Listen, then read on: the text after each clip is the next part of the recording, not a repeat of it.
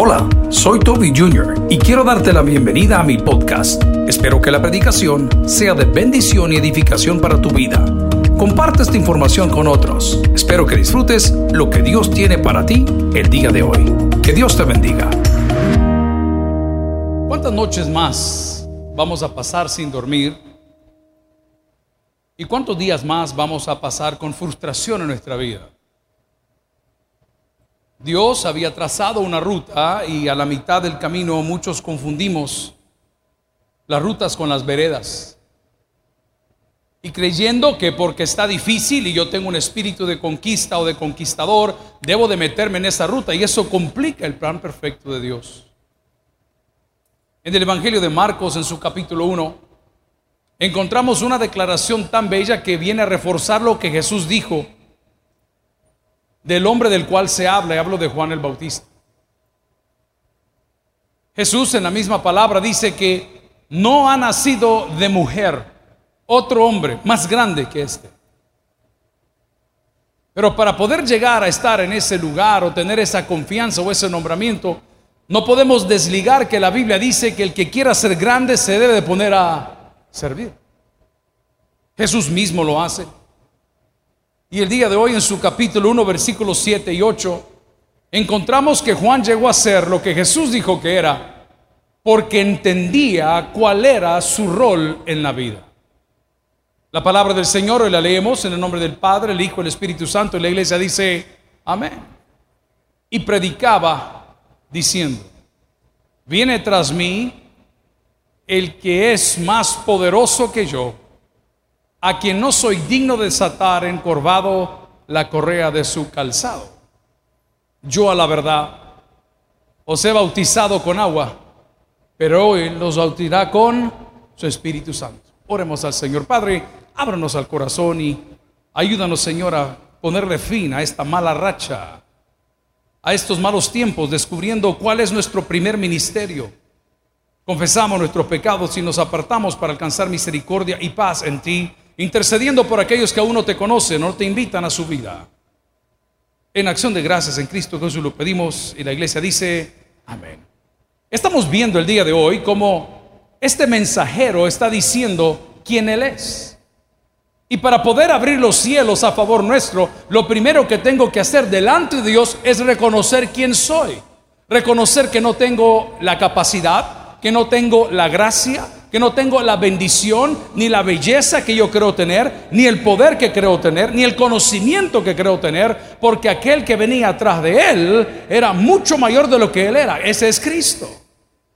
Usted quiere ser feliz en la vida, descubra cuál es su primer ministerio y su primer ministerio es, después de haber nacido de nuevo, hablar bien de Dios. A ver, diga conmigo, hablar bien de Dios. Ese es su primer ministerio.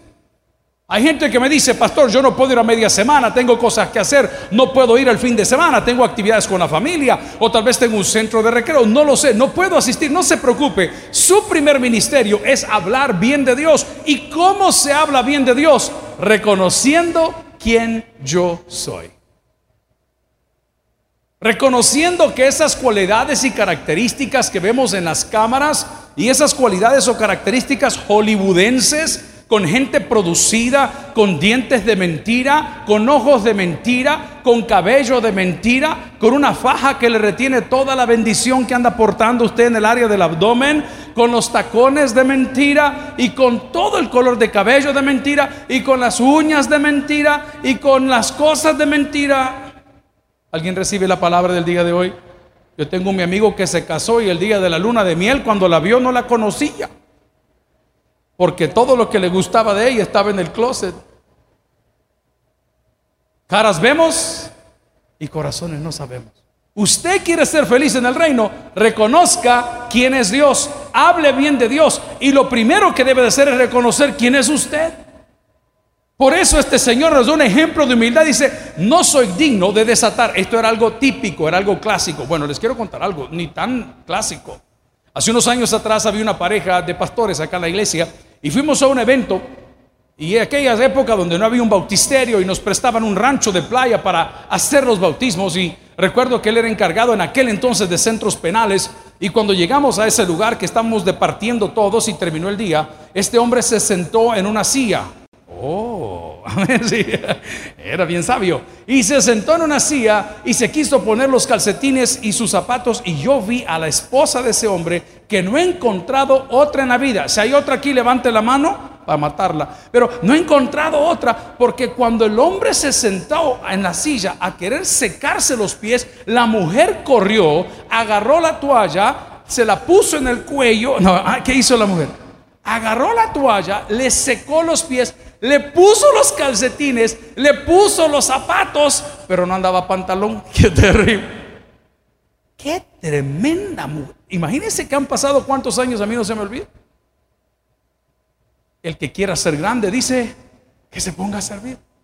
A servir para otro, hombre. No, no, se ubique en la iglesia, ubíquese en su casa, ubíquese en la empresa, ubíquese en la universidad. Hable bien de Dios, reconozca quién es usted. No se ponga, oye, bueno, es un ejercicio que acabo de hacer que ni les he contado. Los encargados de medios, los encargados de la página web, los diseñadores, vengan todos. Quítemele el pastor a todo mundo. Pastor, no, no, aquí cuando lo viene a buscar, pregunte por nombre. No me venga a poner su título, porque cuando usted nació no le dijeron pastor, lo llamaron por su nombre. En el cielo no va a decir pastor, lo van a llamar por su nombre. Y Jesús dice bien fácil, por sus frutos los conoceréis. Quítele lo de pastor. Reconozca quién es, hermano. Uno no entiende de miseria cuando no la ve muy seguido. Como tampoco entiende de Dios cuando no visita la casa de Dios muy seguido. El peligro que nosotros corremos es que nos han dicho que entre más asistimos somos mejores personas. No, hermano, no es la asistencia. El problema está en el cambio de corazón. Este hombre tenía como ministerio, estoy hablando de Juan el Bautista, el que bautizaba, dar a conocer que Dios cumple lo que promete. Dios cumple lo que promete. Vamos en la Biblia. Vea lo que dice que era su primer ministerio en Gálatas capítulo 4, versículos del 4 en adelante. Su primer ministerio era dar a conocer que Dios cumple lo que promete. Y dice la palabra del Señor, pero cuando vino el cumplimiento del tiempo, Dios envió a su hijo nacido de mujer, que dice, y nacido bajo la ley, ¿para qué cosa? Siga conmigo para que rindiese a los que estaban bajo la ley, a fin de que recibiésemos la adopción de qué? De hijos. Mira el mensaje que tenía. El mensaje de este Juan era decir, señores, el que viene atrás de mí es mucho mejor que. ¿Hay hombres en la casa del Señor? Voy a volver a preguntar, ¿hay hombres en la casa del Señor? No compita con nadie, papá. Usted no tiene competencia. No hay otro tan feo como usted, tan acabado como usted, tan miserable como no hay otro. Pero eso de andar peleando y andar buscando terreno y andar viendo quién es mejor y quién es peor, no pierda su tiempo. Usted no tiene competencia, usted es único ante los ojos de Dios y de la sociedad. No pierda su tiempo. Su misión no es la misma. Su misión es comportarse como el otro, se quiere vestir como el otro, quiere hablar como el otro, quiere peinarse como el otro, quiere manejar el carro. No, Dios le dio a usted una personalidad. Lo hizo su hijo, pero mi problema es que no encuentro la felicidad, no encuentro la alegría, no me encuentro en el mapa de Dios porque no estoy hablando bien de Dios, reconociendo quién soy. Estaba compartiendo con los de la policía el día martes, no recuerdo qué semana fue, o el jueves, no recuerdo.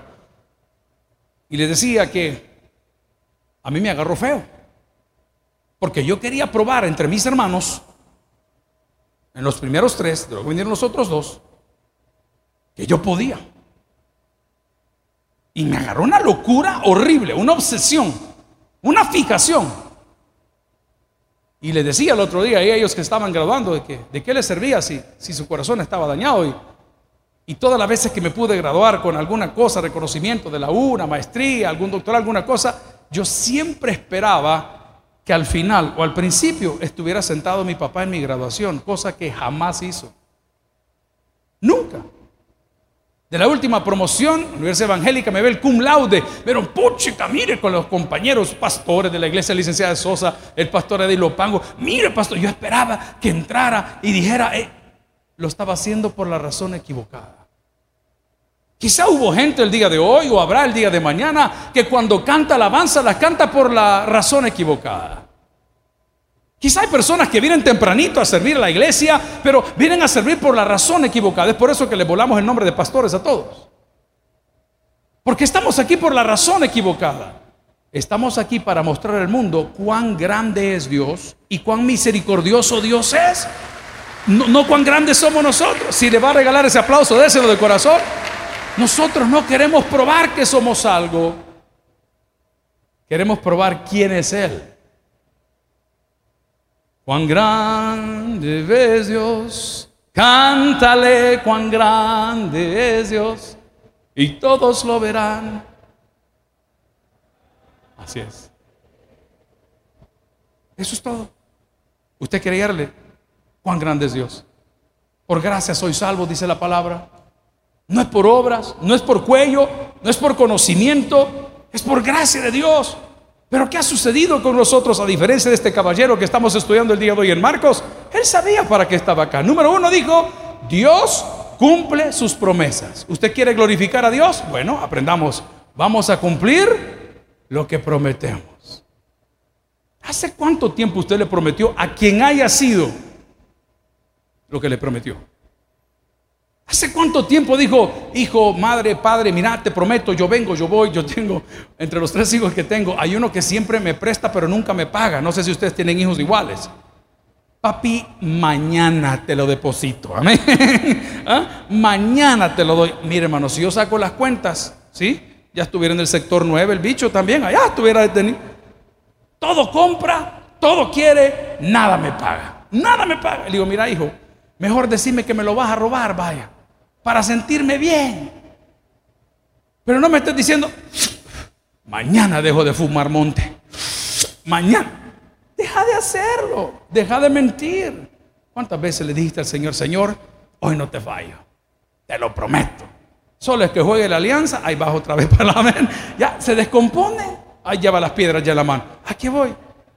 Amigo y hermano, usted quiere hablar de Dios, bien de Dios. Número uno, reconozca quién usted es. Número dos, cumpla lo que promete.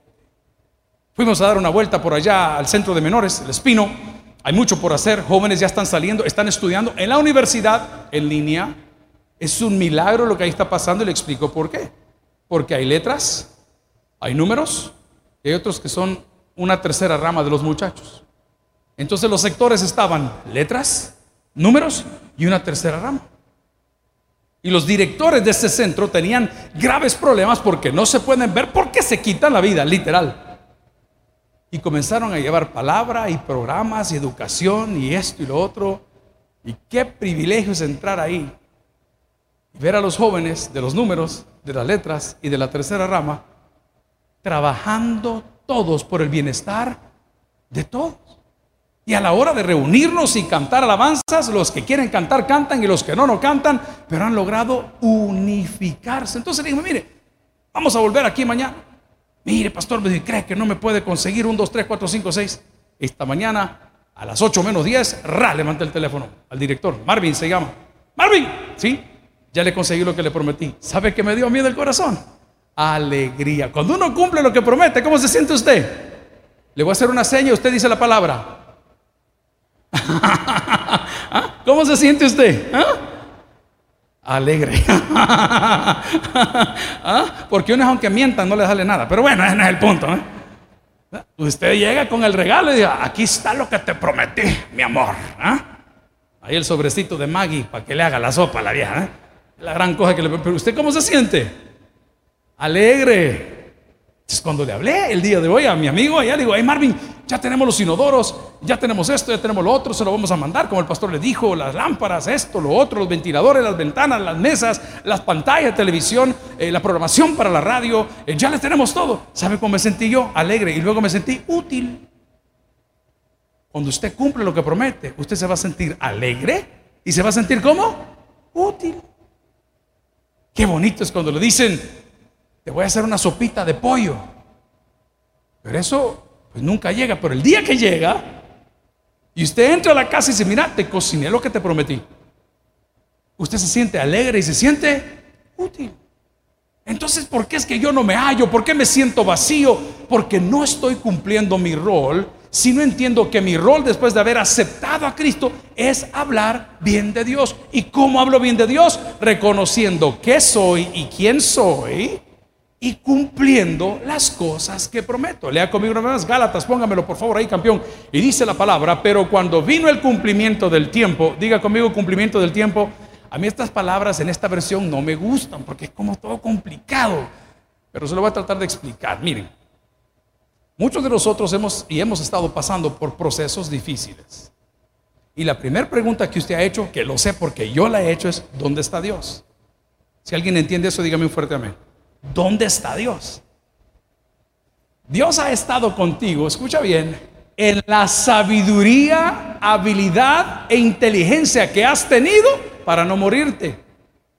Ahí ha estado Dios. Dios muchas veces está en el silencio. Dios muchas veces está en las lágrimas. Dios muchas veces está en la soledad.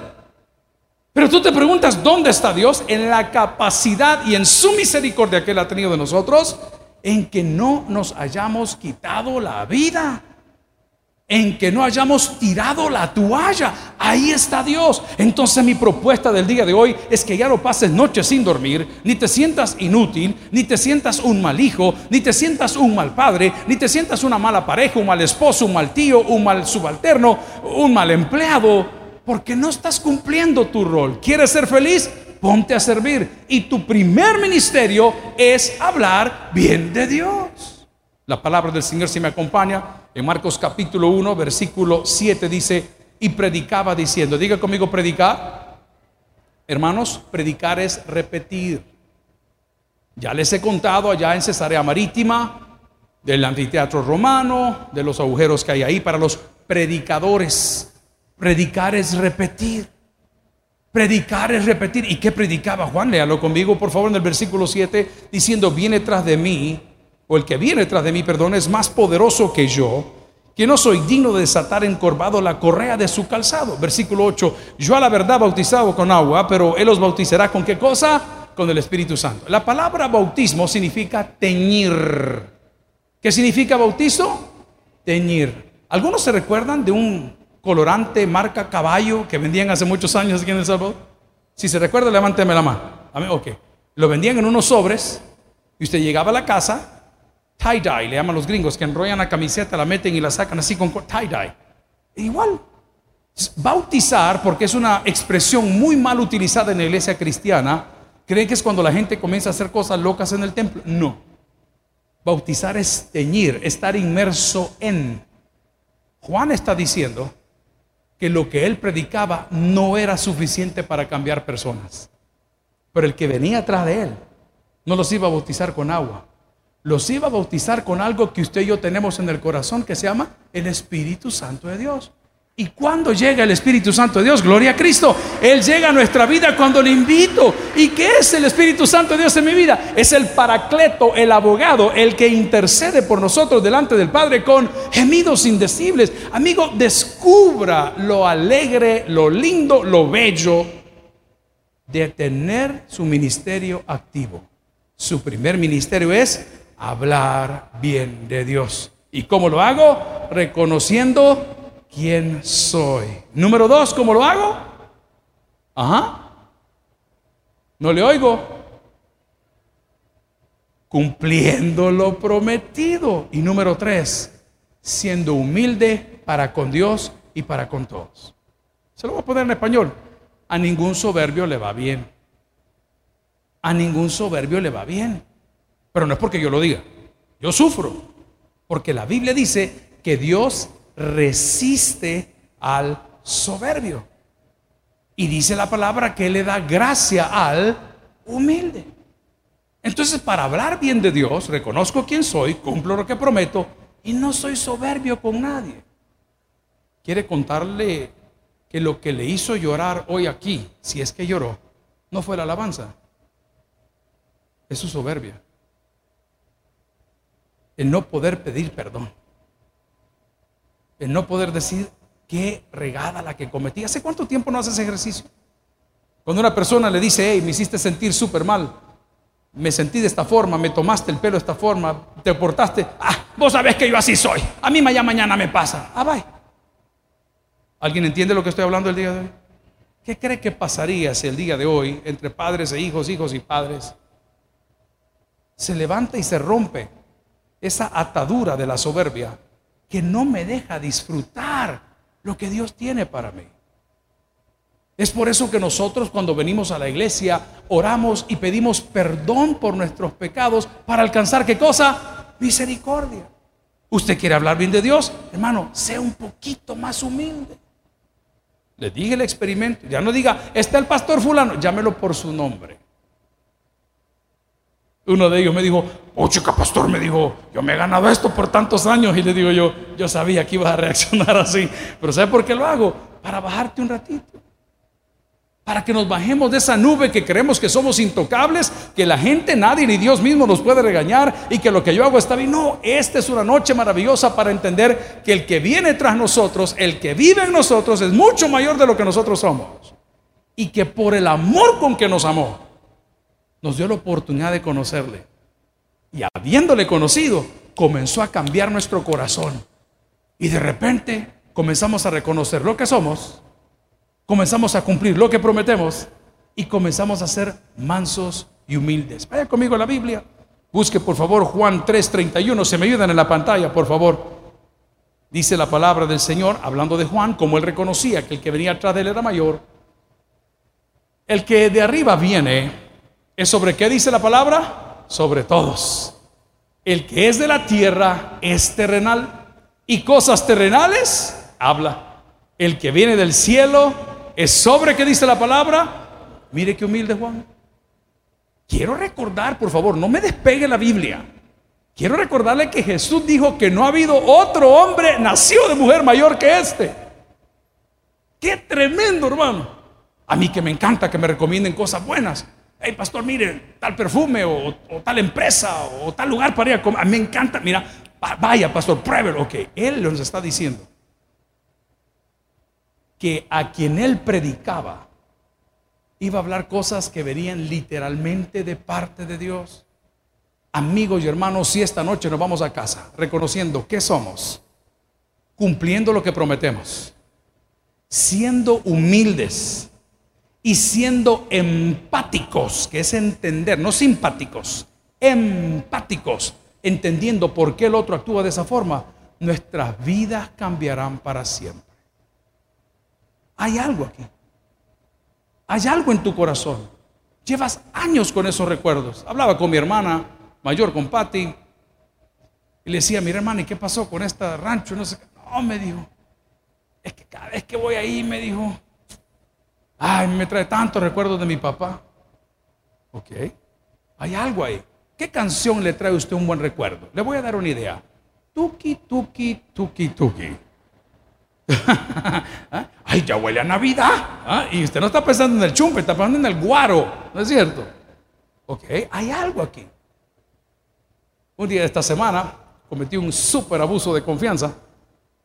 Y le había dicho a unos amigos, ay, miren, fíjense que quiero conocer de dónde son ustedes. Ah, de tal lugar, me dijo. Le digo, voy a ir. Entonces llamé y dije, mire, a mí me encantaría conocer. ¿Cuántos tienen abuelitos todavía? ¿Cuántos tienen abuelitos? Amén. Ay, la señora, no, señora, eso es imposible. O lo que en Egipto, amén. Allá con las momias, la señora, no. Ay, el abuelo. Ya, ya estamos en una edad que ya no tenemos abuelitos. Pero yo de mis abuelos tengo muy buenos recuerdos. Cuando mis padres salían de viaje en la motocicleta, que se iban para México, iban para aquí, iban para allá, a nosotros nos dejaban en la casa mis abuelos. mis abuelos vivían en la colonia que era de los militares en aquel entonces. Y frente a la casa de mis abuelos, izaban la bandera. La hermana Patti la vieran. en medio de tanto guardia. Terrible. Yo tengo un recuerdo maravilloso. Yo le decía a mi abuelo, se llamaba René, fue ministro de Hacienda. Abuelo, ¿Dónde está la pistola? Por cierto, yo la tengo de colección. ¿Dónde está la pistola? me decía el abuelo, ¿y para qué quiere la pistola? Ya vienen los bandidos, desde chiquito de un arco, fíjense qué terrible. ¿eh? Ya vienen los bandidos. Yo tengo buenos recuerdos mis abuelos, buenísimos recuerdos. Pues en ese uso de confianza dije, agarro, lo puse en Waze la dirección donde aquí es y fui. Toqué a la puerta. Buenos días. Se me quedan bien. Oiga la expresión de la persona que visité. Quizás ya me voy a morir, me dijo. ¿Por qué? Le digo yo. Porque me han venido a ver, que como que era la funeraria uno, ¿me entiende?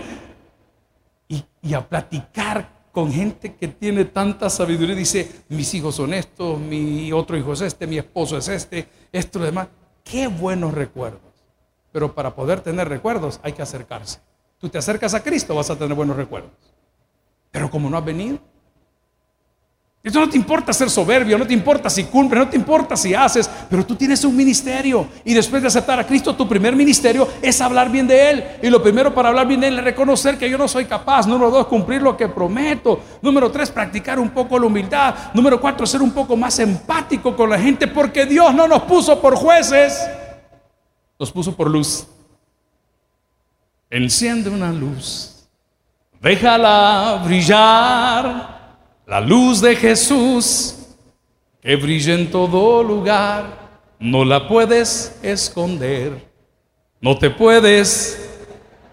Ante tal necesidad, enciende una luz en la oscuridad. Ese es su primer ministerio. Enciende una luz. ¿Y cómo hago? Mande unas empanadas, hermano. Si no es difícil. Invierte en un par de pupusas, no para usted no, no, para el vecino. Haga una buena obra. Se va a dar cuenta qué lindo es ser útil. Pero es más bello ser extrañado. Les voy a dar una frase. Hay varones en la casa de Dios. los que vienen con mujer no oigan esto. ¿Ven? Un día mi papá me dio un consejo. Ven y me dijo. El hombre era sabio en esa área. ¿Me entiende lo que le digo? Ajá, papá le digo. Mira, me dijo. Y una vez le dije.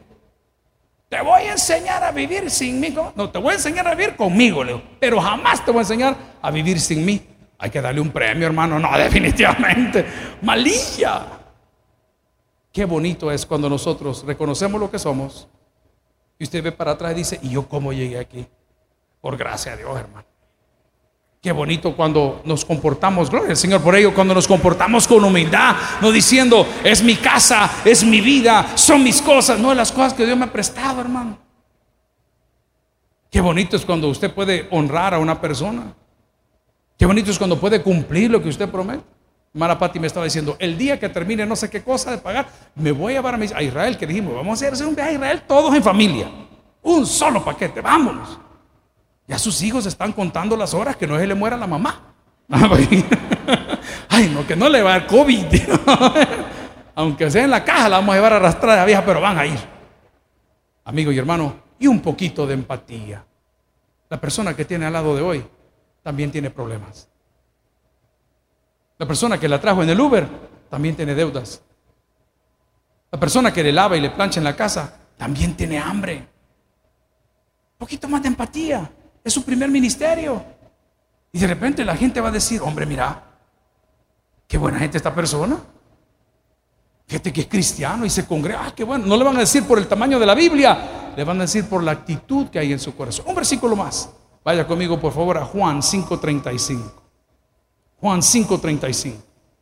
Quiero contarle que Juan siempre explicó que su ministerio era parcial e incompleto, pero le llama a Cristo la luz del mundo. Juan 5:35, lo tenemos todo, vea la pantalla para acá. Y dice, Él era antorcha que ardía y alumbraba. Y vosotros quisisteis regocijaros por un tiempo en su luz. ¿De quién está hablando? De Cristo. ¿Qué era Cristo? Antorcha que qué? Léalo ahí arriba. Que ardía y qué más hacía. Ahí está. ¿Cómo es la vida del cristiano? Así. Somos una antorcha que arde y que ilumina que presenta respuestas, que presenta soluciones. Son personas que sabemos escuchar, personas que sabemos honrar a Dios, porque nuestro primer ministerio, después de tener a Cristo en el corazón, es hablar bien de Él a través de nuestras actitudes. Finalmente, para poder honrar a Dios, comparta con otros lo aprendido. Comparta con otros lo aprendido sabe que hay tantas cosas en la vida que no conocemos cómo hacerlo. Estos teléfonos nuevos y modernos son tan sofisticados que hacen cosas que uno ni se imagina. Recuerdo la primera vez estaba en una campaña en Estados Unidos y veo un amigo mío que se llama Carlos y es pastor en Los Ángeles y Siri no era tan famoso como hoy, ¿verdad? Y solo decía llamar tal lugar. Y yo, wow, pastor me dijo, si su teléfono también lo hace. Me agarró el teléfono y me dijo, va a ser así, así y así y así. Usted que ya conoce la luz, usted que ya conoce la vida, usted que cumple lo que promete, usted que es humilde, usted que es empático, no se quede con eso, compártalo con alguien más. ¿Y qué dice la palabra? Benditos son los pies de los que anuncian el Evangelio de la paz. El día de hoy, la lección es básica. Disfrute su primer ministerio. Su primer ministerio es hablar bien de Dios. Y para hablar bien de Dios, solo debo de reconocer quién yo soy, que delante de Él no soy digno de desatarle a correr sus zapatos. Número dos, pues comencemos a hacer las cosas que el cristianismo nos enseña, pero la principal de ellas, hablemos a los perdidos, quien es Cristo para nosotros. Él es la puerta de las ovejas. Él es el camino, la verdad y la vida. Y nadie viene al Padre si no es por Él. El que tiene es por el que oiga. Vamos a orar al Señor. Gloria a Cristo. Gracias por haber escuchado el podcast de hoy.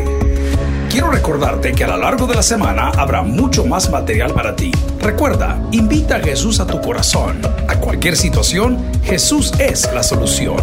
Prueba Jesús. Si no te funciona, te devolvemos tus pecados. Muchas gracias y hasta la próxima.